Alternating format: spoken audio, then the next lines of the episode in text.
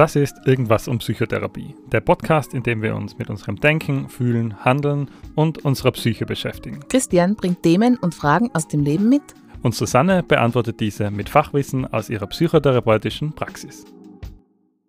So, da sind wir wieder mit einer neuen Folge von Irgendwas um Psychotherapie und heute geht es ums Thema Phobien. Und ich habe gleich am Anfang eine Phobie für die, das ist jetzt so halb ernst gemeint, ähm, halb äh, äh, Scherz, aber es gibt sie wirklich, und zwar die Antidaephobie.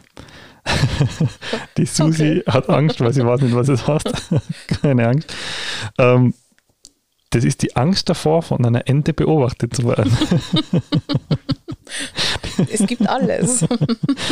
Das ist, äh, glaube ich, immer wieder so ein Fun-Fact, was irgendwo auftaucht, wobei es für die Person, die was das tatsächlich hat, wahrscheinlich nicht so lustig ist. Das ist auch keine sehr häufige Angst, sagen wir okay. mal so. Zum Glück. Anscheinend kommt es aus einer Zeit, und das habe ich jetzt ganz schnell gegoogelt, aus der Enten größer waren und bedrohlich für den Menschen und daher quasi in unseren Genen verankert ist, dass Enten äh, gefährliche Tiere sind.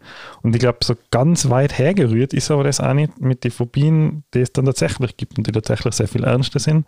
Zum Beispiel, sage ich jetzt mal, Angst vor Spinnen oder vor Schlangen, also die ganzen Klassiker. Mhm. Die aber, irgendwie wenig Relevanz haben, diese Ja, eigentlich nicht, oder? Also so eine Hausspinne, so bei uns in Tirol, die wird die nicht, also die ist nicht lebensbedrohlich, mhm. vor der müsste man keine Angst haben. Und das kommt ja auch wahrscheinlich aus einer vergangenen Zeit. Aber fangen wir mal ganz von vorne an was ist denn eine Phobie? Also wovon sprechen wir denn, wenn wir von einer Phobie sprechen? Ja, also die Phobie ist einfach, wo wir jetzt am Anfang nochmal sind, einfach unrealistisch. Es ist eine anhaltende, unrealistische und irrationale Angst. Es ist ein Störungsbild, es beeinträchtigt uns, aber man kann es sehr speziell abgrenzen. Also es gibt uh, verschiedene Sorten, sage ich jetzt einmal. Es gibt die spezifische Phobie, das ist das, was du jetzt gesagt hast die Spinne, die Ente.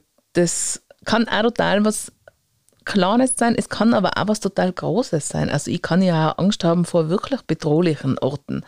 Aber es ist sehr gut abgrenzbar. Und ich kann das ganz klar sagen. Mhm. Ich habe ich hab Angst vor Spinnen, dann ist es eine Spinnenphobie.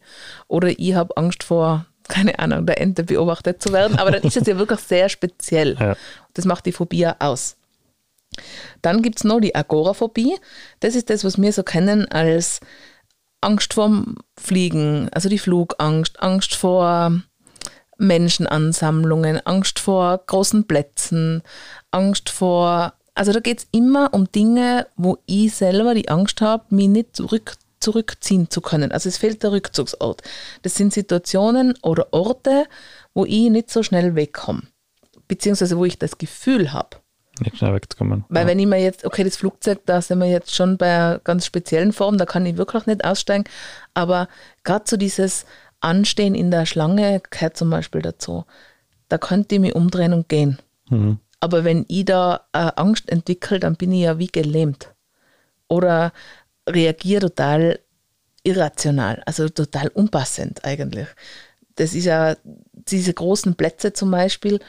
Natürlich brauche ich meine paar Minuten, aber es ist nicht eine reale Angst, dass man sagen kann, das verstehe ich total gut. Mhm. Ich kann zwar verstehen, dass du belastet bist dadurch, aber die Angst an sich ist wirklich nicht nachvollziehbar, weil sie unrealistisch ist. Und das dritte ist die soziale Phobie. Und das ist an und für sich ganz ein häufiges Störungsbild. Das ist die Angst irgendwie vor Situationen mit anderen Menschen, ähm, die Betroffenen beschreiben das meistens so, ich wirke dann komisch, ähm, ich werde komisch angeschaut, es ist peinlich, ich wirke lächerlich. Die stellen ihre eigene Kompetenz in Frage, auch wenn sie sie haben. Ähm, kennt man zum Beispiel bei Referat halten. Mhm.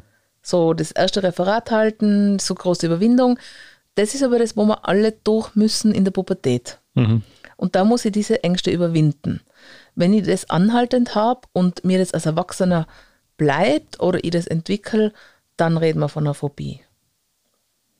Woher kommt diese Phobie überhaupt? Also, wie ich schon kurz angesprochen habe, die Angst vor Spinnen ist ja jetzt nicht, ähm, also in Australien ist sie vielleicht gerechtfertigt, wo, wo die Spinne, wenn sie die beißt, gleich mal umbringen kann.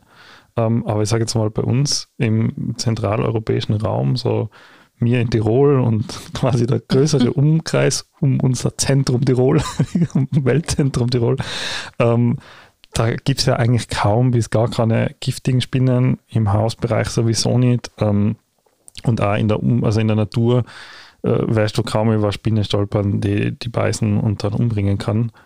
Woher, woher rührt das überhaupt? Also wir haben ja schon einmal gesprochen, überhaupt generell über Ängste und es gibt ganz ähnliche Entstehung bei den Phobien. Auf der anderen Seite eben auch so dieses allgemeine, ähm, irgendwelche belastenden Situationen, die man damit verknüpft, eine Zeitspanne, wo man damit verknüpft. Also das war eine Zeit, da war was, da ist mir nicht gut gegangen, da war ich vielleicht auch psychisch sehr belastet. Und dann habe ich einen Vortrag gehalten und mich total blamiert. Also, dass ich selber Verknüpfungen herstelle. Mhm. Dann gibt es aber auch einfach so Erziehungsstil. Also, ich meine, gerade bei Phobien mit Spinnen mhm. muss ich ganz ehrlich gestehen, ich weiß nicht, ob meine Kinder wahnsinnig gern Spinnen haben. Ich mag sie nicht. ich weiß auch, dass sie mir nichts tun, aber ich kann ja, keinen Weberknecht entfernen, es mhm. geht nicht. Und muss mich dann selber immer ganz fest bemühen, nichts zu sagen, aber ich kann es nicht wegtun. Und ich glaube, das hängt schon auch damit zusammen. Wobei. Aber hat deine, Mama oder dein Papa auch Angst gehabt? Genau, ich, ich, muss dazu sagen, meine Mama greift jede Spinne an und packt sie aus dem Haus.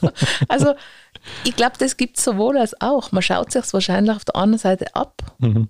Also, gerade bei der Spinnenphobie, ich habe mich immer wieder gefragt, schauen wir uns das alle gegenseitig ab. Warum hat denn jeder vor diesen winzigen Tieren Angst? Mhm aber vor keiner Ameise und vor keiner Zecke. Ja. Und gerade Zecken, finde ich, schauen ja viel grauslicher aus mit diesem Knädel hinten drauf. Mhm. Aber vor denen habe ich keine Angst, da graust es mir dann. Ja.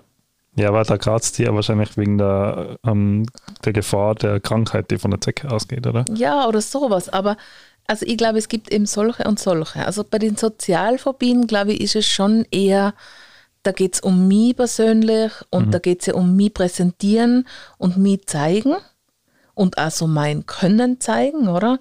Also im weiteren Sinn, es geht schon aber auch darum, wenn man ein Mensch mit der Sozialphobie, der macht auch nicht zum Kaffee trinken in der Stadt aus, sondern der geht eher in den Rückzug. Mhm. Aber gerade so dieses Thema Referate, Vorträge, Dinge, die ein bisschen so zum Alter gehören, sage ich jetzt, weil das ist nicht jedermanns Ding, in Vorträgen zu stehen, aber man muss immer wieder mal was erklären, was vortragen, was sagen da habe ich das Gefühl, da geht es schon mehr um den Menschen und um den seine Geschichte. Und was ist dann bei sowas die beste Herangehensweise? Also wir sind da jetzt ja noch, glaube ich, in einem Bereich, der jetzt noch nicht so, da braucht man jetzt noch nicht dringend äh, professionelle Hilfe, sondern da kann man sich ja, glaube ich, noch recht gut selber helfen, oder? Also wenn man jetzt einfach, ich sage jetzt mal unter Anführungszeichen, ein bisschen Angst hat, einen Vortrag zu halten. Ähm, aber was wäre da jetzt zum Beispiel ein Tipp, äh, wie ich das überwinden kann? Also tatsächlich leben, wenn man von Ängsten allgemein sprechen, die meisten mit der Phobie am einfachsten, mhm. wenn wir die drei großen anschauen. Also wenn wir sagen, es gibt generalisierte Angststörung, es gibt eine Phobie und es gibt die Panikstörung, dann lebe ich am besten mit der Phobie, mhm. weil ich es ausklammern kann. Aber wenn ich mir dann die Phobie nochmal anschaue, dann klammer ich am einfachsten aus das Thema Spinne, Mhm. Also ich sage es jetzt als Spinne, spezifische so Phobie. Ne? Ja. Kann ich am besten ausklammern, weil dann meide ich genau das eine.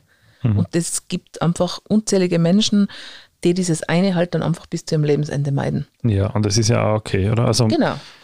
Wenn das meinen vor, Alltag nicht beeinträchtigt. Ja, wenn man jetzt Angst vor Spinnen haben muss, ist die Frage, aber genau. es ist okay, es, also es schränkt ja auch dein Leben in dem Sinne nicht ein. Genau, ich denke mal, solange ich jetzt nicht irgendwie auf einem Berghütten ziehe und dort mhm. Selbstständig lebe und selbstversorgend bin und da gibt es einfach überall Spinnen, dann wird es mich nicht weiter beeinträchtigen. Mhm. Und ich kann es gut weglegen. Dann die Agoraphobie, das ist schon größer, weil dann nehme ich mir ja irgendwie vielleicht was, das ich gern tät. Mhm. Ich täte ja vielleicht gern einfach über den Platz drüber spazieren, ohne nachdenken zu müssen und auch diese Angst zu spüren. Mhm. Oder ich täte ja gern wegfliegen oder pff, also da gibt es ja einfach unzählige Dinge, wo ich mir denke, Flugangst, das ist ja nicht was Feines. Ja. Weil dann, das sind ja auch die meisten Patienten, die dann sagen, das will ich mir anschauen, das will ich nicht mehr haben. Ja. Höhenangst, Flugangst, Platzangst, also Platzangst im Sinne vom großen Platz. Mhm. Aber es gibt auch die Platzangst im Sinne von der Enge. Ja, das ist dann die Klaustrophobie quasi. Genau. Ja. Ähm, das Schwierigste, denke ich, zum handeln, ist auf jeden Fall die soziale Phobie und da ist das große Ding der Rückzug, mhm. weil die einfach den sozialen Rückzug machen und weil die irgendwie sich dann aus vielen Dingen rausnehmen und wir sind einfach eine sozialisierte Person, ein sozialisiertes Lebewesen. Alles passiert eigentlich im Austausch mit Menschen. Mhm. Also da gibt es ja kaum irgendwie Lebensweisen, wo ich sage, da komme ich gut ohne Menschen zurecht. Ich brauche irgendwie den Austausch, ich brauche die Nähe, ich brauche das Telefonat, ich brauche meinen Job. Mhm. Also es gibt ja auch ganz wenige Jobs.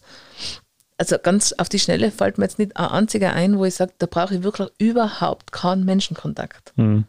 Selbst wenn ich in meinem stillen Kämmerchen Bücher schreibe da irgendwo stoße ich dann immer an Ecken und das ist sicher das Einschränkendste. Und da, da ist es sicher wichtig hinzuschauen und, und einfach auch biografisch hinzuschauen, war das wirklich immer schon so.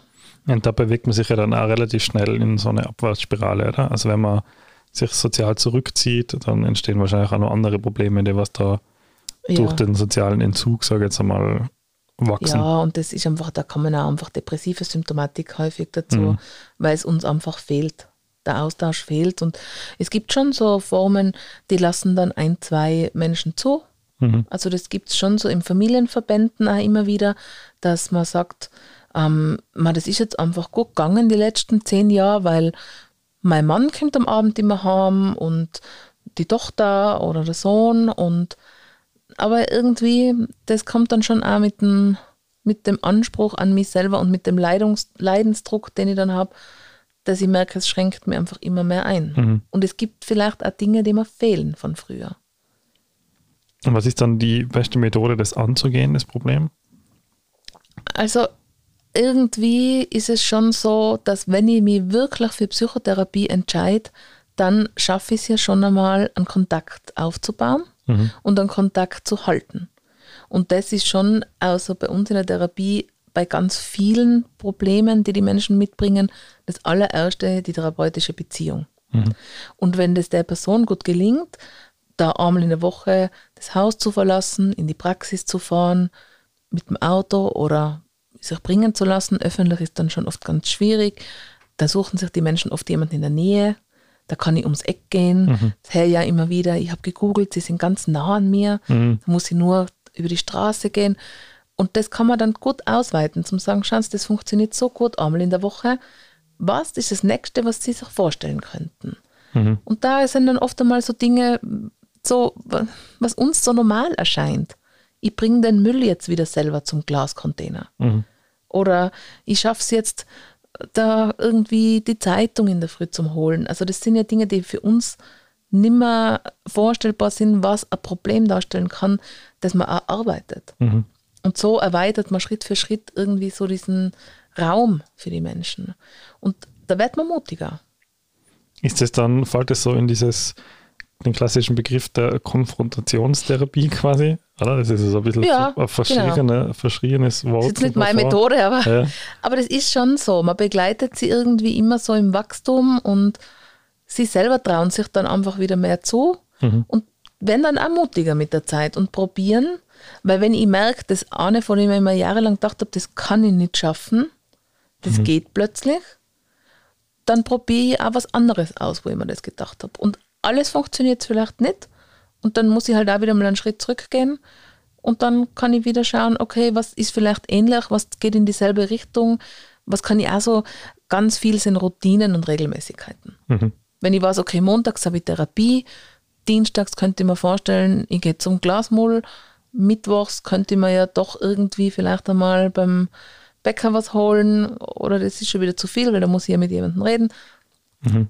Und da muss man dann irgendwie so Routinen anfangen und probieren und bei ganz vielen Menschen ist es einfach auch so dieses, diese Kontaktaufnahme, was wirklich dann die größten Hürden sind. Die Freunde sind alle weg, weil man die Kontakte abgebrochen hat und dann wieder mal alte Freunde aufsuchen oder oft macht man es über Familienmitglieder. Mhm. Eine Cousine, eine Tante, wo einfach die Hemmschwelle geringer ist. Das heißt, wenn ich jetzt das nächste Mal eine Spinne mitbringen würde zum Podcast, Wird dir das helfen, wenn es eine kleine Spinne ist? Nein, du musst mir nicht helfen. Das ist die Art der Phobie, mit der du ganz gern und Im gut Glas lebst, oder? in der Ecke da drüben würde ich hinschauen. Ah ja, das ist ja schon mal Anfang, oder? Dann können wir schauen, ob es hinhaut. Okay.